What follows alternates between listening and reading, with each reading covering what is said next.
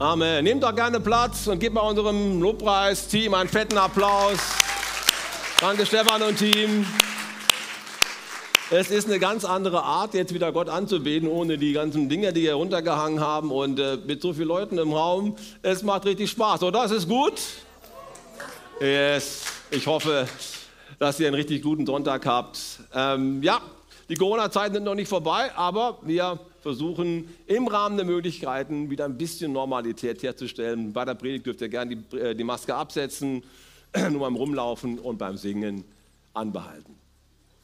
Fokuskirche. Letzten Sonntag haben wir hier unseren großen Release Sunday gehabt. Ich hoffe, ihr wart dabei oder habt es am Livestream verfolgt. War das nicht ein genialer Sonntag?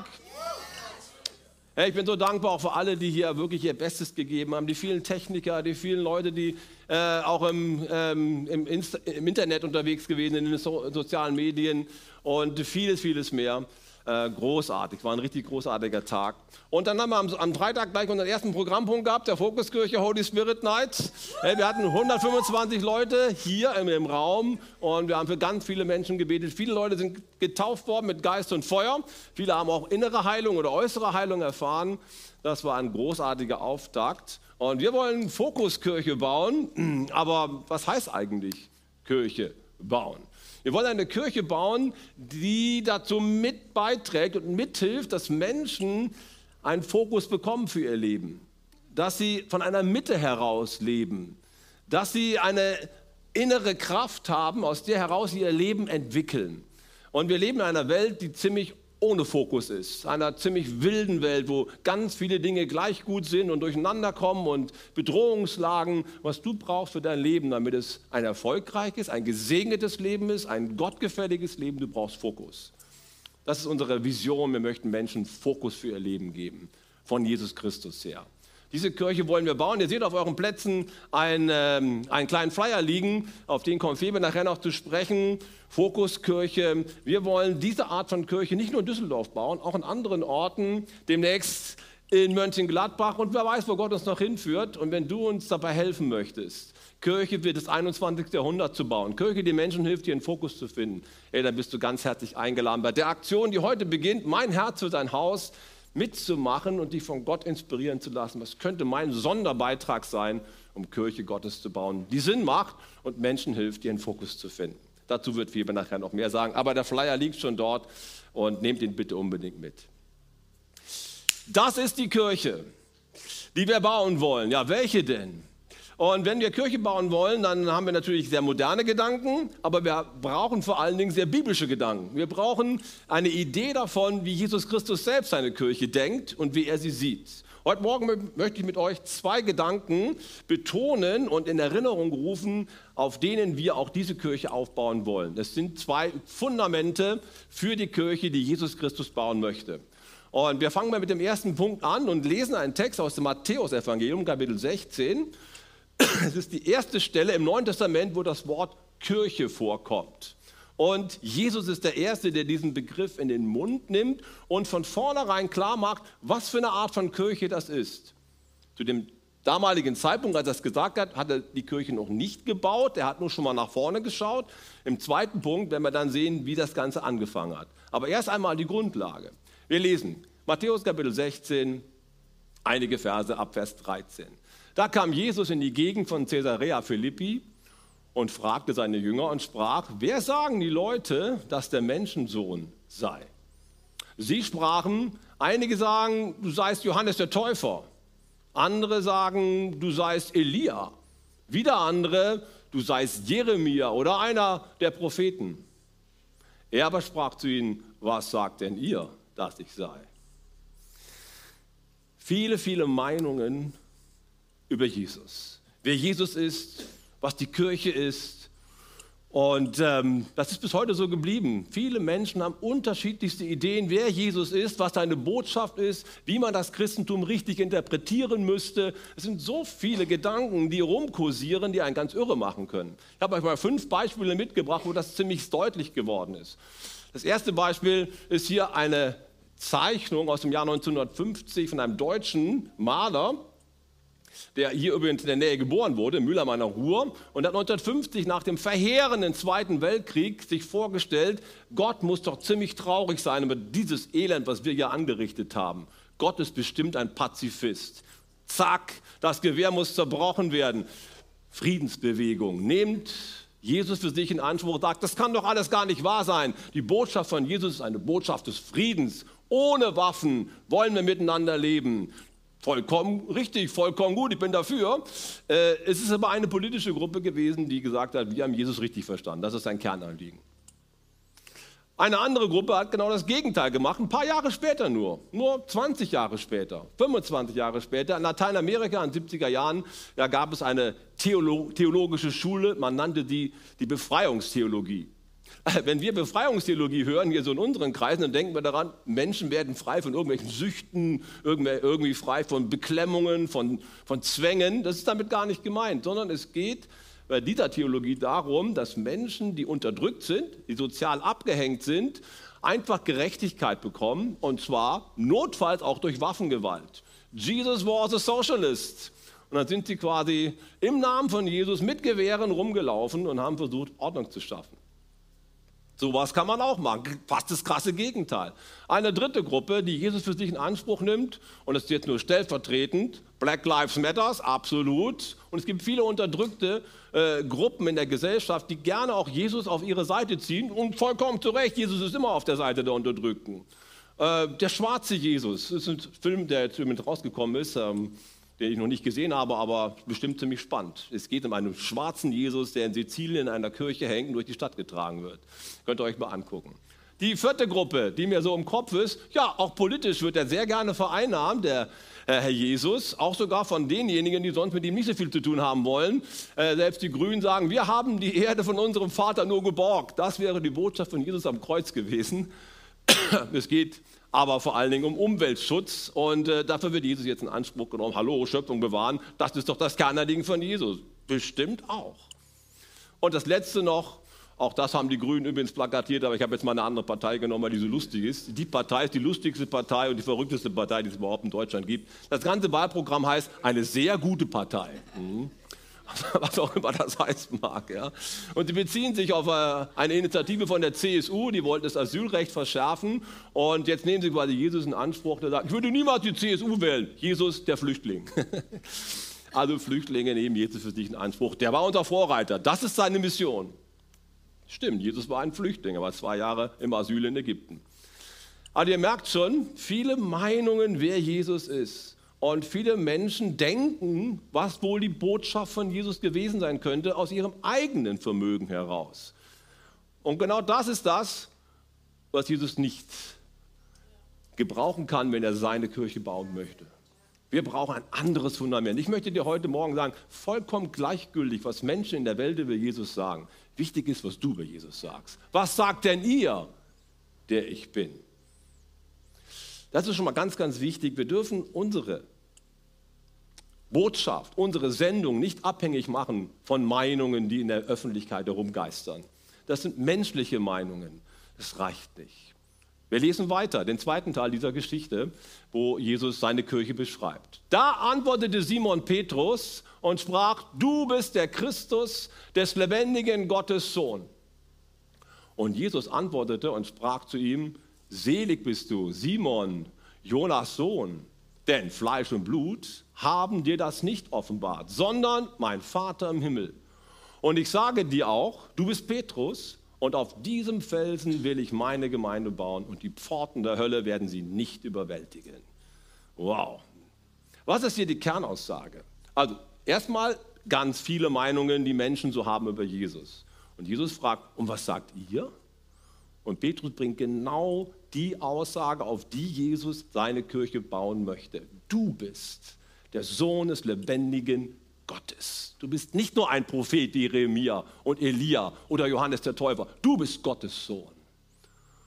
Und Jesus antwortet und sagt, das hast du nicht aus dir selbst heraus. Das ist nicht selbst zusammengeschustert. Das ist keine menschliche Interpretation wie die vielen anderen. Das hat dir Gott geoffenbart. Und genau das ist die Grundlage, auf der Jesus Kirche bauen kann. Auf der Grundlage von göttlicher Offenbarung. Die Kirche Gottes kann niemals auf einer menschlichen Idee aufgebaut werden, sondern nur auf einer göttlichen Offenbarung. Das ist die, die Kernaussage, die hier gemacht wird. Das Problem ist, dass viele Menschen sich irgendwie Jesus vorstellen und ihre eigenen Gedanken dazu rannehmen. Das wird niemals eine powervolle Kirche werden, denn es braucht Offenbarung, es braucht eine persönliche Jesus-Begegnung, damit die Kirche entstehen kann, wie die Jesus am Kreuz gestorben ist. Das ist ein sehr, sehr zentraler Punkt. Wir glauben nicht an irgendwelche philosophischen Ideen über den Glauben oder über Religion, wir glauben an historische Tatsachen. Das Evangelium beruht auf historischen Tatsachen. Es gibt kein Buch der Antike, was so gut belegt ist und so zuverlässig ist wie das Neue Testament. Während wir so die Schriften von Cicero oder von Caesar oder von Plato oder all den großen Philosophen nur in ganz wenigen Kopien haben, die tausend Jahre später geschrieben wurden, als der Verfasser sie veröffentlicht hat, also wer weiß, was da in den tausend Jahren alles reingeschrieben worden ist von irgendwelchen Abschreibern. Tausend Jahre dazwischen liegen zwischen den ersten Zeugnissen des Neuen Testamentes und dem Tod der letzten äh, Apostel nur wenige Jahre. Und es gibt insgesamt 5000 Dokumente aus der ersten Zeit. Super gut belegt. Also wenn was historisch ziemlich einwandfrei ist, dann das Neue Testament. Und was da beschrieben ist, dass Jesus gelebt hat, ist eine historische Tatsache. Dass Jesus von den Toten auferstanden ist, das ist eine Glaubenstatsache, das ist klar. Die Jünger haben es gesehen. Das ist für sie eine historische Wahrheit gewesen. Aber was nützt dir die Tatsache, dass Petrus Jesus vor 2000 Jahren begegnet ist, als er aus dem Grab rausgekommen ist? Nützt dir das was, Luana? Du liest das, denkst dir, ey, cool, Alter, Wahnsinn, was der Petrus da so erlebt hat, aber was hat das mit mir zu tun? Wir haben einen Kern von historischen Wahrheiten, der uns gar nichts bringt, wenn diese Wahrheit nicht auch eine existenzielle Wahrheit im Hier und Jetzt wird. Und wie kann das denn funktionieren, dass ein altes Buch plötzlich hochaktuell wird und die Botschaft, die da drin steht, für mich eine Lebensbotschaft wird? Das geht nur durch Offenbarung. Dadurch, dass man plötzlich die Augen geöffnet bekommt und erkennt, Jesus Christus gestern, heute und in Ewigkeit auch derselbe, Jesus lebt und weil er lebt, ist all das, was da drin steht, heute noch super aktuell. Denn er kann mir begegnen, er kann in mir auferstehen, er kann in mir neues Leben schaffen. Das ist die Grundlage, auf der eine Kirche aufgebaut wird. Könnt ihr Amen sagen? So wichtig. Das Letzte, was die Welt von Jesus gesehen hat, war ein gescheiterter religiöser Führer am Kreuz. Das Letzte, was die Kirche von Jesus gesehen hat, ist, wie er in den Himmel aufgenommen wurde und sich zu Rechten des Vaters im Himmel gesetzt hat. Halleluja. Das Letzte, was die Welt gesehen hat, war ein gescheiterter religiöser Führer, der ins Grab gelegt wurde. Das Letzte, was die Kirche gesehen hat, ist, wie das Grab sich öffnete und der lebendige, auferstandene Herr wieder rauskam. Halleluja. Das Letzte, was die Welt gesehen hat von Jesus, war ein Prophet, der unerfüllbare Versprechungen gemacht hat. Das Letzte, was die Kirche von Jesus gesehen hat, ist, wie diese Versprechungen von Jesus sich in dem Leben von Tausenden, Zehntausenden, Hunderttausenden, Millionen und bis heute im Leben von Milliarden von Menschen bewahrheitet hat. Das ist der Unterschied. Die Kirche, die Jesus Christus bauen möchte, ist eine Kirche, die auf Offenbarung beruht. Das braucht es. Das ist unser großes Gebet für jeden Gottesdienst. Jesus, mach dein Wort lebendig. Wir predigen keine alten Geschichten, die uralt sind und irgendwann mal passiert sind. Wir predigen Geschichten, die heute reale Bedeutung haben, weil sie für dich geschrieben sind. Es könnte dein Leben sein. Und Gott möchte das Gleiche heute in deinem Leben tun, was er damals in den Geschichten getan hat. Ist das gut? Erster wichtiger Punkt. Gott baut seine Kirche auf der Grundlage von Offenbarung. Ohne das geht es nicht. Sonst bleibt es menschliche Meinung kraftlos, saftlos und eigentlich überflüssig. Der zweite Gedanke. Dazu brauchen wir einen nächsten Text und das ist jetzt der Text, den Jesus aller, am allerletzten Tag mit seinen Jüngern besprochen hat, bevor er zehn Minuten später in den Himmel aufgenommen wurde. Die allerletzten Worte von Jesus. Matthäus 16, da lag noch eine lange Wegstrecke vor ihm, Kreuz, Auferstehung.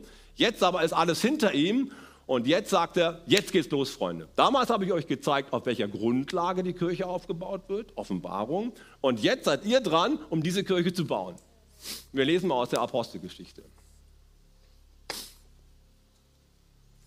Und als er das letzte Mal mit den Aposteln versammelt war, befahl er ihnen, sich nicht von Jerusalem zu entfernen, sondern auf die Verheißung des Vaters zu warten. Denn Johannes, sagte er, taufte mit Wasser, ihr aber werdet mit Heiligem Geist getauft werden nach nicht mehr vielen Tagen.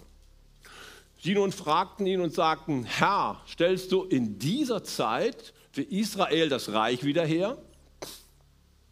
Er sprach zu ihnen, es ist nicht eure Sache, Zeiten oder Zeitpunkte zu wissen die der Vater in seiner eigenen Vollmacht festgesetzt hat. Aber ihr werdet Kraft empfangen, wenn der Heilige Geist auf euch gekommen ist und ihr werdet meine Zeugen sein, sowohl in Jerusalem als auch in Judäa und Samaria und bis an das Ende der Erde. Und als er das gesagt hatte, wurde er vor ihren Augen in den Himmel aufgenommen. Die letzten Worte von Jesus. Jetzt geht's los, Freunde. Jetzt wird die Kirche gebaut. Seid ihr ready? Ja, wir sind ready. Dann bleibt mal sitzen. Wartet, Freunde. Der zweite Punkt, der so wichtig ist, wenn wir Kirche bauen wollen, die Jesus Christus gefällt. Die Kirche, die Jesus baut, wird nur gebaut werden können durch die Kraft des Heiligen Geistes. Genauso wenig wie die Kirche, die wir bauen wollen, ein menschliches Fundament haben kann. Genauso wenig können wir die Kirche aus eigener Kraft bauen. Wir brauchen eine Kirche, die auf einem göttlichen Fundament steht und mit göttlicher Kraft gebaut wird. Das ist der Punkt, den Jesus hier setzen möchte. Wartet in Jerusalem, lauft nicht gleich los. Es passiert etwas, was notwendig ist, damit die Kirche gebaut werden kann. Was ist denn das? Nun, er sagt, nach nicht mehr vielen Tagen wird das, was ich jetzt hier vor äh, besprochen habe mit euch, tatsächlich Realität werden. Was meint denn der? Er meint, das Pfingstfest, was zehn Tage später tatsächlich stattgefunden hat, ich habe mal ein kleines Gemälde mitgebracht, einen Ausschnitt von El Greco, 1600 rum, und dieses Gemälde zeigt, wie diese 120 Jünger, Mitte ist übrigens Maria zu sehen, die war auch dabei, die Mutter von Jesus. Sie wird jetzt mit dem Heiligen Geist getauft, mit den anderen 119 Jüngern. Und alle bekommen so eine Feuerzunge und fangen an zu brennen. Nee, die brennen nicht wirklich, aber es ist ein unglaubliches Bild wohl gewesen. Und alle fangen an, in anderen Sprachen jetzt Gott zu preisen, zu erheben. Manche fallen auf die Knie, manche jubeln, manche tanzen vielleicht und machen die Taten von Jesus Christus groß. Was ist denn das? Das ist das, was wir versucht haben, am Freitag Menschen nahezubringen. Man nennt das die Geistestaufe. Geistestaufe ist das, was Jesus uns schenken möchte, damit überhaupt die Kraft da ist, die Kirche zu bauen, die er bauen möchte. Ich komme noch gleich auf das Wort zu sprechen, was hier Jesus gebraucht, das Wort Dynamis. Da steckt das Wort Dynamit drin. Aber zunächst noch mal kurz dieses Ereignis zu Pfingsten. In, an Pfingsten hat Jesus einen Heiligen Geist gesandt, damit die Jünger und Jüngerinnen die Kraft haben, die nötig ist, um eine Kirche zu bauen, die selbst die Pforten der Hölle nicht überwältigen können.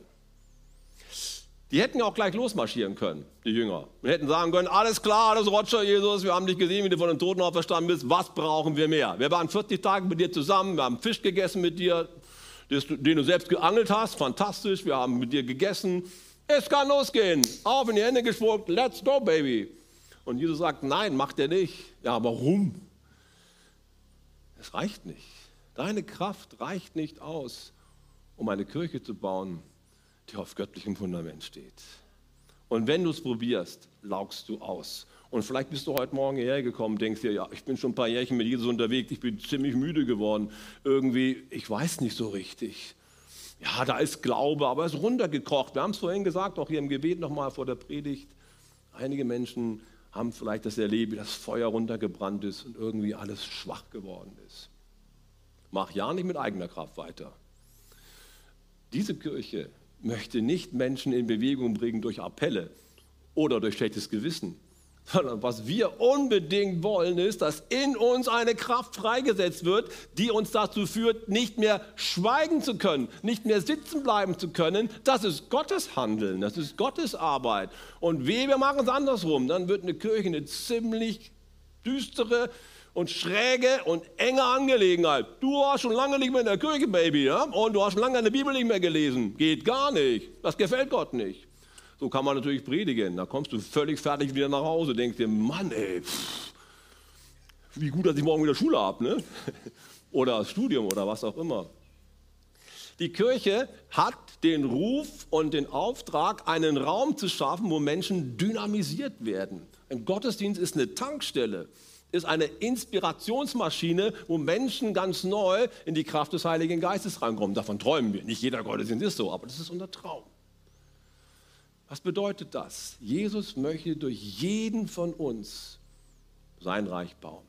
Man nennt das auch die Demokratisierung und Egalisierung des prophetischen Auftrags. In gewisser Weise seid ihr alles ordinierte Persönlichkeiten, die ab sofort, sofort, überall predigen können, was Gott ihnen sagt. Jeder von euch. Wir haben zwar einen Pastor oder sogar zwei jetzt, die ordiniert sind, das ist eine öffentliche Handlung, aber jeder von euch hat durch den Heiligen Geist ein Mandat, selbst das Zeugnis von Jesus dahin zu tragen, wo es hingehört. Wir alle sind von Gott berufen, seine Verkündiger zu sein. Ich will meinen Geist ausgießen auf alles Fleisch und selbst die Mägde und die Knechte, die nichts zu sagen haben in unserer Gesellschaft, die sollen sprechen. Ist das gut? Du hast ein Mandat Gottes, deine Kirche zu bauen, Kirche von Jesus Christus zu bauen. Ich bin so begeistert, unser Schuldirektor von theologischem Seminar erzählte das vor zwei, drei Jahren, wie sein 14-jähriger Sohn von einer Pfingstfreizeit zurückkam, Jugendfreizeit, und on fire war. Der hat die Geistestaufe erlebt und dann sagte zu Papa, sagte zu seinem Vater, Papa, ich muss was machen. Ich habe einen Auftrag. Ich möchte Kirche bauen. Ja, und was, was möchtest du machen? Ich brauche am Freitagabend immer das Wohnzimmer und Pizza. Können wir einen Deal machen? Ja, ich bin die ganze Woche brav und so weiter, aber am Freitag kriege ich das Wohnzimmer. Und ich brauche Bildschirme und ich brauche Pizza. Ja, was machst du denn da? Ich möchte meine Freunde einladen. Ja, und? Ja, Videos gucken oder äh, was? Wollt ihr irgendwie Gamecube rumspielen? Nee, nee, ich habe was vor. Ich möchte meine Kumpels zu Jesus führen. Und hat er seine Kumpels eingeladen. Pizza gab es immer umsonst vom Papa. Und dann hat er, er kann ja nicht predigen, er hat keine Ahnung wie das funktioniert, aber er kann ein Video einlegen von einem guten Preacher.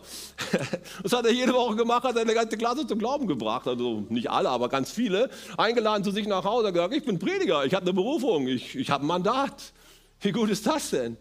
Ein anderer junger Mann hatte Angst, wenn er sich bekehrt, wenn er zu Jesus Christus kommt, zum Glauben kommt, dann müsst ihr überall allen Menschen erzählen, dass Jesus lebt. Und deswegen hat er gesagt, nee, ich entscheide mich lieber nicht, es ist so peinlich.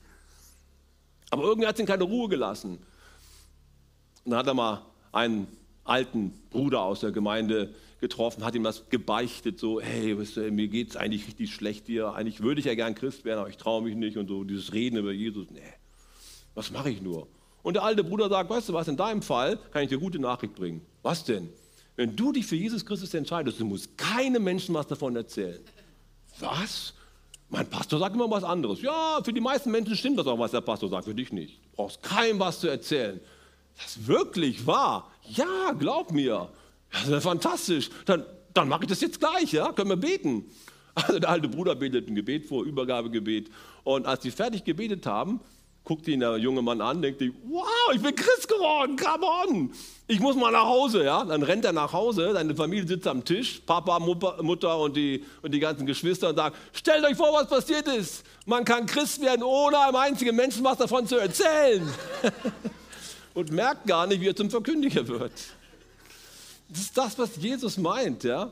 Kraft wird auf euch kommen und dann könnt ihr eigentlich aus dieser Kraft heraus kaum noch gebremst werden. Wisst ihr, die Widerstände für die Kirche sind viel zu groß, als dass wir sie überwinden könnten in eigener Kraft.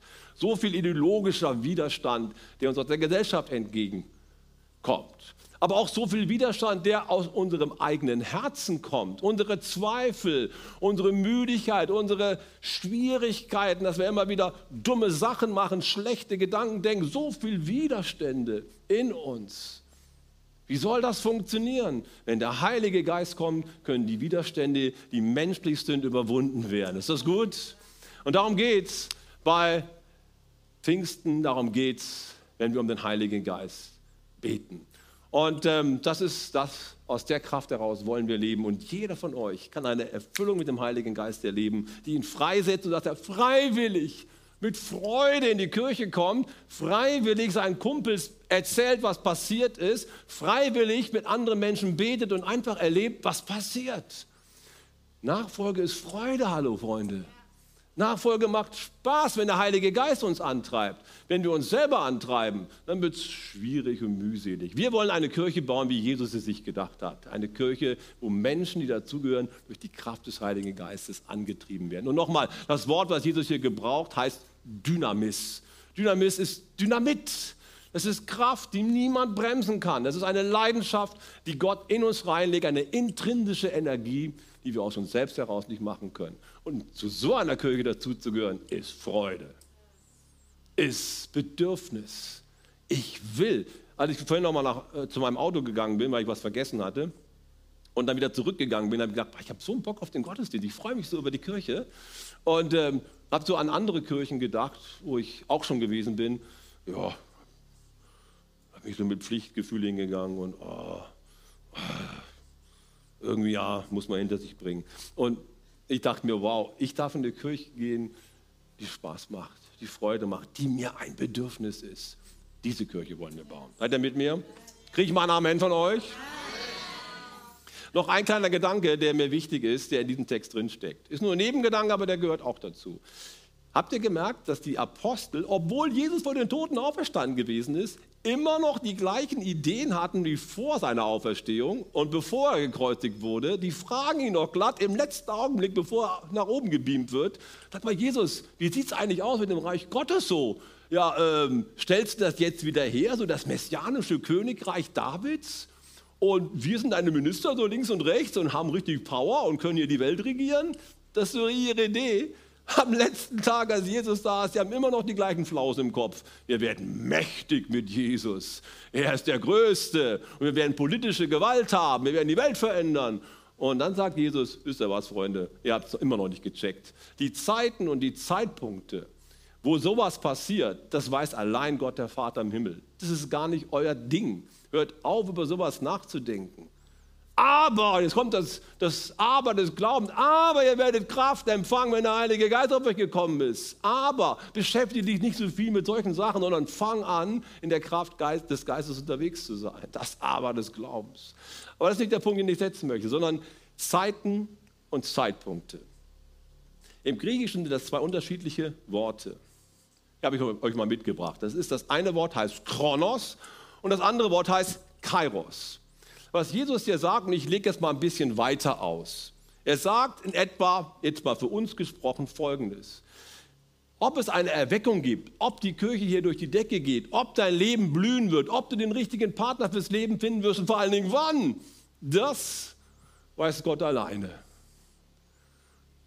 Deswegen, Kronos ist die Lebenszeit des Menschen. Das ist die Uhrzeit. Die tickt einfach runter und dann werden wir älter und älter und irgendwann ist es vorbei. Das war's. Chronos, die menschliche Zeit. Und Kairos ist die göttliche Zeit. Das sind die göttlichen Zeitpunkte, die Gott gesetzt hat. Und die, die brauchen wir für unser Leben. Dieses Momentum, wo unser Leben Momentum bekommt. Plötzlich läuft alles. Plötzlich ist unser Leben unglaublich effektiv. Plötzlich hören Menschen zu. Plötzlich kann Kirche wachsen und gedeihen. Und wir alle träumen davon, dass viele Menschen zu Christus finden. Und die Frage ist, die die Jünger stellen, ich sage mal in meinen Worten, gibt es die zehn Punkte zur Erweckung Jesus? Wo können wir aus Kronos Kairos machen? Können wir quasi das Leben so gestalten, dass wir in einen Kairos-Moment hineinkommen? Und wie oft überlegen wir, ob wir mit unseren eigenen Bemühungen Dinge schaffen können, die wir nicht schaffen können. Einfach so, wir bereiten etwas vor und dann kommt das dabei raus, wie so ein marktwirtschaftliches Denken. Ja, es ist richtig, Saat und Ernte gehört schon dazu. Und trotzdem ist es so, dass wir göttliche Zeitmomente niemals machen können. Sondern wir können eigentlich immer nur treu unterwegs sein und darauf vertrauen, dass Gott aus unserer zeitlichen Arbeit einen göttlichen Moment macht. Und darum geht es, wenn wir Kirche bauen. Wir wissen nicht, was und wann Gott tut, aber wir können treu sein. Ihr aber werdet Kraft empfangen, meine Zeugen sein. Was ich dir zuerst sagen möchte, das erste ist, wir wissen nicht, wann aus einem normalen Leben ein übernatürliches Leben wird. Und plötzlich Dinge florieren und passieren und äh, sich ereignen, von denen wir immer nur geträumt haben. Das haben wir nicht in der Hand. Wir können uns bemühen, wir können uns anstrengen. Und das sagt auch Paulus im Galaterbrief. Da sagt er folgendes, wenn er mir das mal einblendet. Lasst uns aber Gutes tun und nicht müde werden, denn zu seiner Zeit, das ist die Kairos-Zeit, werden wir auch ernten, wenn wir nicht nachlassen. Das ist der Punkt. Du fragst danach, wann ist der Kairos-Moment? Wann bekomme ich den richtigen Partner? Wann bekomme ich die richtige Firma? Wann bekomme ich den richtigen Auftrag, die richtige Berufung? Das liegt in Gottes Hand. Und was heißt das für uns? Nichts tun, sagen, okay, wenn es kommt, dann kommt es, wenn es nicht kommt, kommt es halt nicht. Jesus sagt, sei treu in dem, was du tust. Tag für Tag mit Christus unterwegs sein in deiner Kronoszeit. Und wenn du das regelmäßig tust, dann verspreche ich dir, sagt Paulus, irgendwann wird auch der Kairos-Moment Gottes kommen und du wirst ernten. Aber du musst treu sein. Erster Gedanke. Und das äh, Lobpreisteam kann gerne schon nach vorne kommen. Der zweite Gedanke ist, Kairos-Momente sind Momente, die wir nicht an einen Ort und zu einem Zeitpunkt festnageln können. Wir müssen quasi äh, auf der Suche nach Kairos-Momenten sein. Das ist fast ein Widerspruch und trotzdem irgendwie auch kein Widerspruch. Kairos-Momente bedeutet, wir müssen an der Stelle sein, wo Gott handelt und nicht an der Stelle, wo wir möchten, dass er handelt. Könnt ihr mir folgen? Ein bisschen schwierig, ne? Kairos-Moment bedeutet, hier ist Gott an der Arbeit. Wir möchten gerne Gott hier in Düsseldorf. Wie wäre es, wenn du diese Kirche erwächst und es wird eine Riesenkirche und Gott macht? Wäre großartig, aber vielleicht macht Gott in Mönchengladbach. Und sagt, ja, ich bin schon weitergezogen, die Herrlichkeitswolke ist schon weitergezogen. Und wo bist du? Mitgehen mit der Wolke Gottes, mitgehen mit dem Momentum Gottes. Das bedeutet es für unsere Nachfolge, immer wieder auf der Suche zu sein, wo handelt Gott gerade, wo ist er mittendrin, wo ist Momentum. Dann beweg dich. Und das sagt Jesus ja auch. Ihr werdet meine Zeugen sein in Jerusalem, Judäa, Samaria bis ans Ende der Erde. Bedeutet, Christus Nachfolge, Kirche, die Jesus bauen möchte, ist eine Kirche in Bewegung. Eine Kirche, die immer wieder neu Ausschau hält, wo ist der Kairos-Moment Gottes Ecclesia semper reformanda, haben die Reformatoren gesagt. Das heißt, Kirche muss sich immer wieder erneuern. Äußerlich und innerlich. Wo ist das Momentum Gottes, wo, Gott handelt? Wir wollen einen Fokus darauf setzen, dass Gott handeln kann. Wir wollen in das Momentum Gottes reinkommen. Und es kann sein, dass es hier ist, es kann sein, dass es in Mönchengladbach ist, es kann sein, dass es in Krefeld ist oder weiß ich wo. Aber ready zu sein, zu gehen, dahin zu gehen, wo Gott handelt, das ist die zweite Herausforderung. Also ihr merkt schon, es ist ein spannendes Leben mit Jesus Christus. Kirche, die Jesus Christus baut, ist eine Kirche, die auf Offenbarung beruht. Es ist unverfügbar, das kann nur Gott machen. Wir können nur die Räume dafür bauen. Und zweitens, Kirche, die Jesus bauen möchte, ist Kirche in der Kraft des Heiligen Geistes. Das ist die Kirche, die wir bauen wollen. Und wenn du uns dabei helfen möchtest, ist mein Herz für sein Haus deine Chance, zu helfen, dass diese Kirche in Existenz kommt. Aber jetzt wollen wir es mal ganz persönlich machen. Und ich möchte euch einladen, mit mir aufzustehen, ganz persönlich machen. Vielleicht bist du heute Morgen ja hier und sagst, ich brauche noch diese Offenbarung. Ich brauche noch dieses Bewegtwerden durch den Heiligen Geist, dass ich es plötzlich greifen kann, dass ich es plötzlich glauben kann, dass ich plötzlich weiß, Jesus lebt und er vergibt mir und er ist Liebe. Dann ist heute eine Gelegenheit, das festzumachen, sich danach auszustrecken. Vielleicht bist du heute hier und sagst, ich bin kraftlos. Irgendwie ist alles so schwer geworden. Heute ist deine Chance, vom Heiligen Geist Erneuerung zu erleben. Im Gottesdienst und auch nach dem Gottesdienst im Segnungsteil. Und wir wollen jetzt nochmal in einen Song reingehen und uns ausstrecken nach Gott. Und ich komme dann nochmal nach vorne und stelle nochmal eine Frage. Ich würde mich so riesig freuen, wenn heute Morgen solche Kontaktpunkte zwischen Himmel und Erde stattfinden. Wenn der Himmel die Erde küsst, dann entsteht Momentum in deinem Leben. Das kann heute und hier passieren. Bist du bereit? Lass uns ins Gebet gehen und ihm die Chance geben, an uns zu handeln. Amen.